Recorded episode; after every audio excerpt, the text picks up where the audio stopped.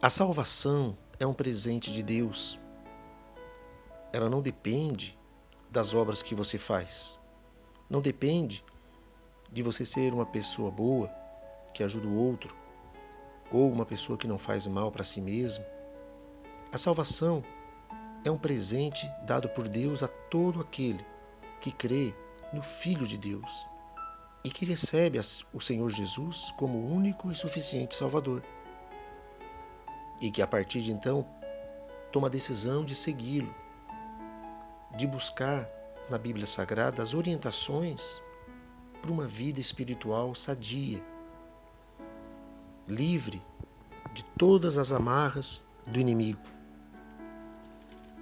O Senhor Deus entregou seu Filho unigênito, que veio a essa terra cumprir a missão de ser o nosso Salvador, de levar sobre si as nossas dores, as nossas doenças, nossas enfermidades, toda maldição, resultado do pecado, do início de tudo, nos resgatar para a vida, a vida abundante, de paz, alegria, saúde, felicidades.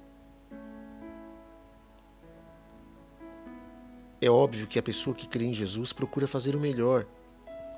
Ela procura ser uma boa pessoa.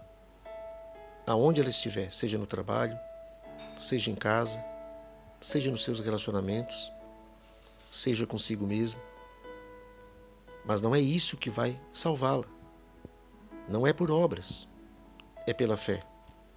A salvação, ela também não se dá simplesmente por uma racionalidade, apenas por uma decisão em si, mas é quando nós somos lavados pela palavra e renovados pela ação poderosa do Espírito Santo em nossas vidas. É o que diz no livro de Tito, no capítulo 3, do versículo 4 ao versículo 7, que eu vou ler agora. Quando, porém, se manifestou a benignidade de Deus, nosso Salvador, e o seu amor para com todos, não por obras de justiça praticadas por nós, mas segundo sua misericórdia, ele nos salvou mediante o lavar regenerador e renovador do Espírito Santo que ele derramou sobre nós ricamente por meio de Jesus Cristo, nosso Salvador, a fim de que, justificados por graça, nos tornemos seus herdeiros, segundo a esperança da vida eterna. Deus tem um maravilhoso presente para cada um de nós. Basta que você se converta, se entregue completamente aos seus cuidados, creia que o Senhor Jesus tem um plano perfeito para a sua vida, tem um propósito grandioso para a sua vida.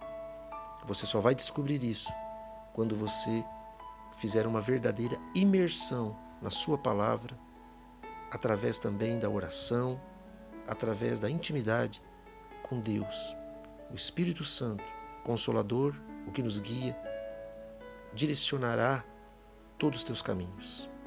Deus abençoe você, em nome do Senhor Jesus.